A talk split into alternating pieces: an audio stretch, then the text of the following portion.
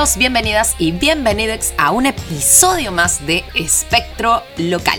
Soy Marley Pisani y esta vez vamos a ponernos súper, pero súper nostálgicos porque vamos a recordar aquellos softwares que nos iniciaron en el mundo de la música. De hecho, ahora para escuchar música no tienes que hacer todas esas peripecias que hacíamos a inicio de los 2000 para bajarte una canción o una discografía entera. Ahora simplemente entras a Spotify y ya está. Pero vamos a recordar esas épocas doradas del mundo de los softwares musicales.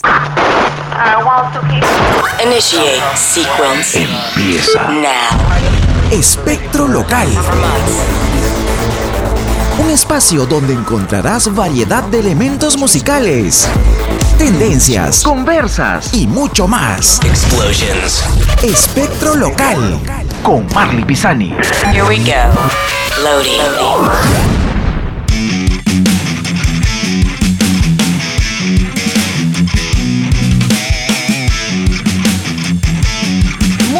Arrancamos con este primer bloque de Espectro Local y hace unos días, voy a contar por qué hice este tema, hace unos días vi una noticia que me llamó muchísimo la atención. Vi, ya no existirá nunca más, ya no habrá, se dice adiós, se despide, se va Winamp. Y dije, ¿qué? ¿Winamp? ¿Sigue vivo? Y es así. Sí, seguía vivo, no estaba muerto, estaba de parranda musical dentro de internet. De hecho, ¿quién no a inicios de los 2000 conoció este gran programa? Y hay obviamente gente que nunca se despidió de él. Según tengo por aquí algunas fuentes muy cercanas, hasta el día de hoy utilizan Winamp para reproducir la cantidad de MP3 o canciones que tienen dentro de sus computadoras. Pero esto no es muy normal, esto lo hace muy poca gente. Pero en realidad el Winamp sí seguía existiendo y hay mucha gente que sí se despidió y que en realidad eh, piensa que obviamente en Spotify va a encontrar todo y tiene todo, que medio que sí es verdad. Pero este hecho de comprar un disco, como antes lo hacíamos, de ir, llevarlo a nuestra computadora, ripiarlo, convertirlo y tenerlo en MP3 y escucharlo en Winamp, para muchos prácticamente en la actualidad es una excentricidad. Pero bueno, o para otros también una pérdida de tiempo. De hecho, la actualidad, los diversos servicios de streaming prácticamente nos permiten acceder a catálogos inmensos musicales sin necesidad de tener que hacerse toda esta chamba. Obviamente, si tener un buen plan de datos. ¿Quién no acude en la actualidad al amigo Spotify para pasarse horas de horas de horas escuchando música? Pero nos vamos casi a finales de los 90 e inicio de los 2000 donde cualquier usuario de internet ya prácticamente se sentía así un máster de computación, el monstruo de computación, cuando queríamos aprender, o mejor dicho, ya le sacábamos partido y provecho a la red. De todas maneras, todos nos conectábamos en esa época con nuestra línea telefónica donde estaba ahí conectado el internet y pobre, pobre de ti si es que tu viejita agarraba el teléfono y te cortaba la, la, conexión y tú que estabas bajando la canción del momento, tú que estabas bajándote tu canción de Deftones, te ponías a llorar porque prácticamente le habías pasado horas y horas y horas. Es más, muchos de nosotros nos íbamos a estudiar a la universidad o algunos de ustedes se iban al cole y dejabas todo corriendo con la esperanza de que nadie en tu casa, que no llamara a tu tía camuchita, que tu vieja no levantara el teléfono, que tu papá tampoco hiciera una llamada y que pudiera correr todo y descargarse de manera rápida, entre comillas, porque obviamente no te contábamos con el internet, no sé si de alta velocidad de ahora, pero evidentemente no era el mismo servicio y además que incluso la línea llegaba de distinta manera. No te digo que nos estamos poniendo nostálgicos en este episodio. Bueno, Winamp dice adiós, se va, se quita. Anunciaron oficialmente que hasta creo que el 20 de diciembre existirá el software y luego dejará de existir. Así que aprovecha, bájatelo de una vez si es que por ahí quieres tener esta joyita de reproducción musical en tu computadora. Y además que ya ni siquiera mucha gente escucha música en la computadora. Ojo, ¿ah? la gran mayoría de las personas escuchan ahora música a través de sus smartphones, a través de sus celulares, donde se conectan a Spotify. Creo que ya nadie baja canciones en MP3, ¿no? De hecho, Winamp en realidad cuando salió fue como todo un suceso. O sea, a muchos DJs y de, de la época lo utilizaban y era una auténtica locura. Es más, hay muchas funciones del Winamp que se trasladaron a este software que es utilizado por muchos DJs, que es el Tractor. Ajá, ¿a que no sabías eso? Bueno, pero hay muchas funcionalidades que tiene el Winamp, que evidentemente fue uno de los softwares eh, pioneros en el mundo de la reproducción musical, ¿no? ¿Quién no utilizaba a inicio de los 2000 el Winamp? Creo que por ahí todos, todos lo hemos tenido definitivamente en nuestra computadora. Nos pasamos a otro espacio, de hecho más popular en Estados Unidos. Yo la verdad nunca lo bajé, el Winamp sí lo tenía, pero el que nunca me bajé ni el que nunca tuve fue Napster. Creo que llegué un poco tarde a Napster, pero este servicio gratuito de distribución de archivos de música en realidad desestabilizó incluso al mundo de la música. Este programa creado por Sean Parker y Sean Fanning vino así a moverle el tapete a todo el mundo y fue como un suceso. ¿Por qué? Porque ponía las canciones, obviamente de la época, incluso algunos discos medios antiguos, gratis para que todo el mundo dijera, ok, me bajo todo lo que puedo. Este servicio llamado Napster, o si lo quieres traducir al español, el siestero, fue sin duda una conmoción eh, a inicio de los 2000, finales de los 90, tanto así que eh, colocaron mucha música de muchas bandas y la primera, no la primera, porque fueron varias las que saltaron, pero la más conocida fue todo el chongazo que hubo con Metallica, que les llegó altamente que se filtrara su canción I Disappear y que además este, subieran otras canciones y que les estaba lógicamente haciendo perder dinero, ¿no? Porque recordemos que eh, a inicios de los 2000 finales de los 90, bueno, en los 80 también, una de las formas de que las bandas redituaban su inversión económica o tenían inversión, o mejor dicho, regresaba su inversión, era a través de los discos, cosa que ahora ya no existe, que lamentablemente en la actualidad, antes eran los conciertos, pero sabemos que estamos hashtag pandemia, ¿no? Aquí el señor Lark Urlich eh, vino prácticamente a pinchar el globo, a desenchufar la computadora y se bajó la fiesta. Pero él no estaba solo. Otros músicos que también lo acompañaron para hacer esta denuncia a Napster fueron los señores de Limp Bizkit, eh, Rob Zombie, Foo Fighters, Chris Cornell, entre otros más que dijeron, oye, ya, pues chocheras, estás lucrando con esta música, ni siquiera estás lucrando, lo estás poniendo ahí, nos estás perjudicando y obviamente ganaron la batalla. El chongo con Metallica fue así, recontra hasta televisado, todo el mundo estaba en pendiente, eso sí, de todas maneras me acuerdo, pero evidentemente removió también ahí el mundo de la música y de las disqueras. También se filtró material de Madonna, Dr. Dre con diversas disqueras también se sumaron a las demandas contra Napster, pero no faltó por ahí alguien buena onda que decía, no, pucha, que colaboran, nos ayudan con la popularización. Estos fueron los señores de The Offspring que dijeron, no, en verdad nos ayudan, nos da una mano, incluso medio que le daban algunos temas para que se hagan populares en Napster, pero no fue un modelo que funcionó. Nos vamos al siguiente bloque para recordar más softwares musicales de antaño. Esto es Espectro Local con Marley Pisani.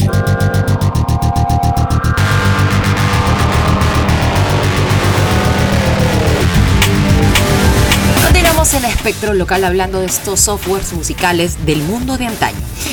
Otro eh, software que me bajé por unos amigos que ya creo que un amigo había venido de Estados Unidos o yo tenía iPod, no me acuerdo, pero lo descubrí casi en esa época fue el LimeWare. No sé si tú lo llegaste a tener, pero el LimeWare eh, también te permitía bajar así un millón de canciones. Era eh, muy similar a lo que es el popular Ares. Ares también tuve, pero la verdad que todos estos programas lamentablemente eh, nos llenaban con muchos virus la computadora. Pero a diferencia del Ares, el LimeWare era como que un poquito, no tenía tanto, pero tanto virus y no te bajaba tanta, pero tanta cosa medio extraña, ¿no? Además que en LimeWare no solamente podías bajar música, también ya comenzábamos a bajar nuestros primeros videos que podíamos encontrar o videitos chiquitos o cosas medio locas, podíamos bajarlas por ahí. Bueno, el Ares lógicamente, ¿quién no ha pisado una cabina y quién no iba ahí a aprovechar el Ares y tratar de bajar, evidentemente, canciones a mediados del 2002, por ahí que se hizo súper conocido? Este software también era de libre uso y eh, de hecho mucha gente comenzó también a bajarse incluso hasta algunos juegos juegos bastante básicos o algunas cosillas. Otro programa que también utilicé y que definitivamente se instaló no solamente en mi computadora, sino en el corazón de muchos, era el Emule. De hecho, de hecho, ¿te acuerdas que luego era este burrito que eh, prácticamente eh, era utilizado como, con, como carita de, de, burro? Tenía así unas facciones medias así como que alegres. Parecía, ahí está, parecía el, el burro de Shrek. Ahí está creo que ya te ubicaste. Bueno, el Emule también era un software libre, eh, lógicamente súper amigo de Windows y también te ayudaba a bajar un montón de cosas. De hecho, ya con el pasar de los años, no solamente te bajabas videos, canciones, algunos obviamente trataban de bajar uno que otro juego y también en algunos casos bajabas de repente por ahí algún texto, algún libro por ahí en, en archivo Word, en algunos archivos que se podían leer, Pero definitivamente, definitivamente nuestra relación con eh, la tecnología era otra. Para bajar música además teníamos que meterle tiempo de nuestra vida, de nuestro día a día y sentarnos simplemente a bajar música. Yo me acuerdo que prácticamente eh, dentro de mi día destinaba más de una hora en algunos casos a bajar canciones o eh, a bajar discografías completas, pero te demandaba tiempo, porque además, como dije hace un momento, el tema de la conexión del Internet no era muy bueno. En la actualidad tenemos obviamente un montón de espacios y un montón de lugares para escuchar música. Spotify es uno de ellos. Pero incluso antes de Spotify, yo me acuerdo que a mediados de los 2000 todavía era una costumbre el hecho de sentarte y bajar música, ¿no? Sobre todo porque la gran mayoría no teníamos iPod, o algunos sí, afortunados esas personas que tenían su iPod, pero teníamos estos reproductores musicales. Yo me acuerdo que tenía uno plomito que me compré en Ripley, que no me costó, creo que me costó como 150 soles en promoción, así súper de remate. Estos reproductores musicales estaban entre los 150 y 400 soles, ¿no?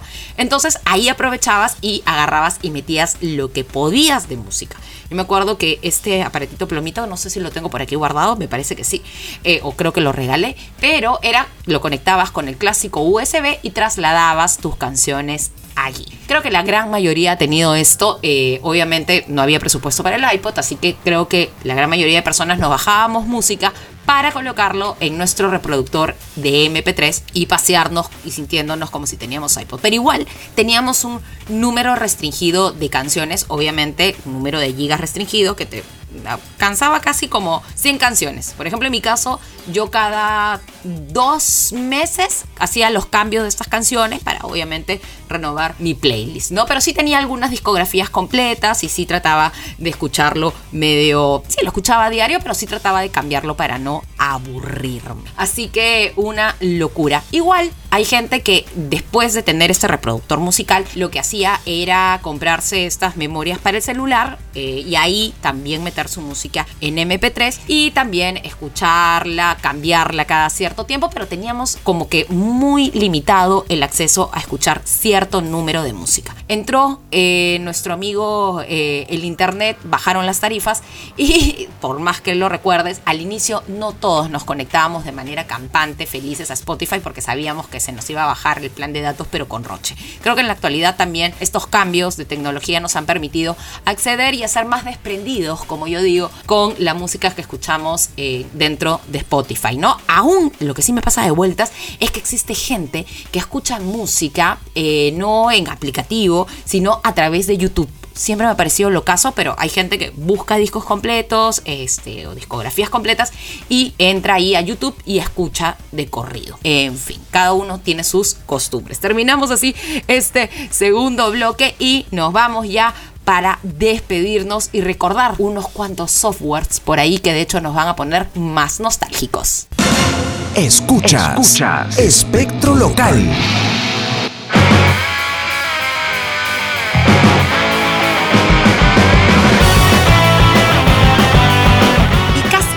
Al final del episodio número 31 de Espectro Local. Antes de quitarme, te voy a hacer recordar también este programilla loco que en este sí yo agarraba, me metía y pa, me bajaba, pero dale así, pero con todo discografías, pero completas. Lo bueno es que mucha de esa música aún la tengo y la tengo bien salvaguardada en algunos eh, discos duros. De hecho, amigo, amiga, amigue, si eres de mi generación y de esa época que aún tienes tus MP3, consérvalos. No los botes, no los borres. En algún momento sirven. Cuando se va en internet no saben, o sea, de hecho, disfruto los discos que tengo ripiados y metidos en mi computadora. Aprovecho y, doy una escuchada a mis MP3 antiguos porque cuando se te va el internet, ahí sí, chao Spotify. O sea, lamentablemente el tema de la conexión a internet o que todo nuestro entretenimiento musical dependa 100% de ello, mm, mejor no, no está tan bueno. Siempre, siempre está, está bueno en la casa tener un disco, tener este, de repente tus archivos en MP3 porque si pasa algo, si sucede algo, ya lo tienes ahí y hay una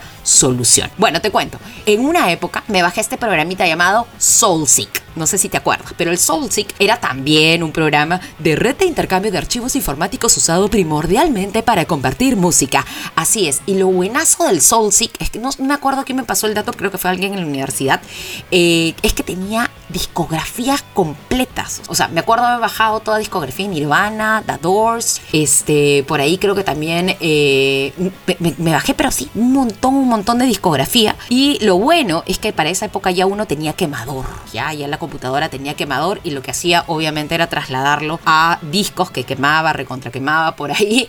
Y en todo caso también ya fungía yo, me juraba este, John Cusack en High Fidelity y hacía mis compilados, ¿no? Decía ya, estas canciones, hacía yo mis mi listas musicales, proto listas de Spotify y grababa, lo trasladaba al disco, quemaba mi disco y ya, para la calle. Pues no, es más, así tenía un disco que decía tonazos las de Sargento. Entonces, este, o canciones para apoyar en el micro. Entonces, eh, ya armábamos cada uno nuestros propios playlists. Pero bueno, el Soulseek, si por ahí te he hecho recordar todas las discografías que buscaste, por favor, de repente revisa, no vaya a ser que por ahí todavía te quede algo y encuentres algún archivo dorado. Bueno, ya para ir terminando, en realidad no tiene nada que ver con música, pero sí con películas y lo puse así como bonus track, el Real Player. En verdad ahora ya si queremos ver un video en vivo, basta con abrir Facebook, entrar a Instagram, a YouTube, entramos a, varios espacios a ver videos en vivo, ¿no?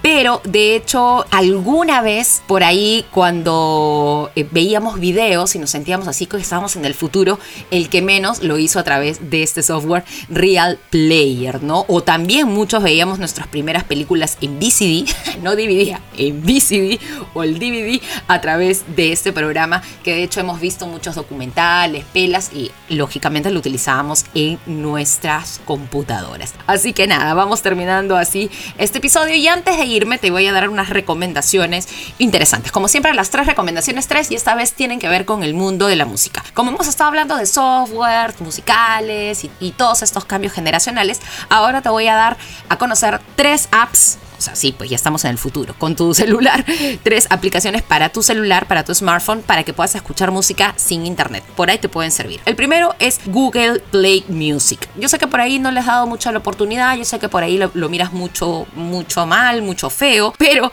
este reproductor de música que viene, lógicamente, en sistema operativo Android, es una muy buena opción, comentan muchos, para escuchar, lógicamente, canciones sin conexión y de forma gratuita. Dicen, la verdad, yo no lo he probado, yo además soy, ti, soy Team iOS, así que dicen que te puedes también descargar algunas, algunas canciones y tenerlas guardadas. Eso sí, recordemos que lamentablemente cuando te descargas una canción no te lo ya no te lo descarga en MP3 en el celular, no te lo descarga en otro formato. Pero bueno, para los que les sirve, ahí está. Google Play Music. Nos vamos a la segunda aplicación.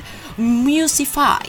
Este servicio de streaming requiere en algunos casos que pagues una versión premium para que te puedas descargar estas canciones y las puedas almacenar y tenerlas ahí y escucharlas en cualquier momento. También existen paquetes gratuitos, pero que no te va a dejar acceder a ciertos beneficios de la aplicación, como estar en, algunos espacios donde participan comunidades de artistas, entusiastas que crean canciones, mandan cosas medias locas por ahí. Este sitio, Musify, comenzó como un sitio de tonos gratuitos para celulares y hoy en día obviamente se ha transformado y es un buen espacio donde encuentras muchas nuevas canciones. Así que de repente por ahí te va a servir. Y para terminar estas tres recomendaciones, tres te recomiendo Jet Audio. Dicen que es uno de los reproductores de música más versátiles. Yo ahorita la verdad no pruebo ninguno porque te dije, soy Team iOS. La verdad ya me estoy acostumbrando muchísimo desde hace buen tiempo con Spotify, pero bueno, de repente para ti te puede funcionar. Bueno, este Jet Audio es uno de los reproductores de música también este, bastante simpático, variopinto y que eh, permite escuchar música, eso sí, en archivos comprimidos eh, lo que hace es reducir el tamaño que estos pueden tener dentro de tu smartphone. Así que a probar se ha dicho.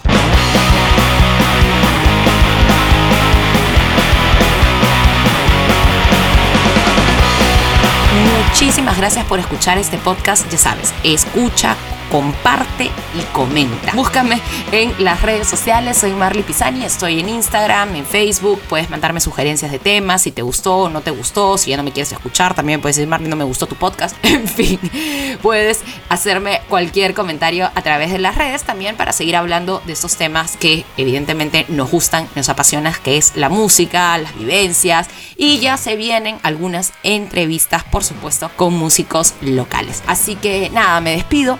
El episodio anterior hablamos sobre las películas relacionadas con el mundo de la radio y me faltó mencionar una que mi amigo Julio me la pasó y me olvidé de mencionarla que es medio de terror. Pontipol, frecuencia macabra. Dice que es muy divertida, pero también terrorífica, así que dale una chequeada por ahí de repente a esta gran lista. Si quieres descubrir más pelas sobre radio, ya sabes, retrocede y escuchas el episodio anterior. También tenemos entrevistas a músicos peruanos, algunos temas por ahí medios locos, así que para eso está este espacio. Me despido, hasta una próxima edición. Chao, chao.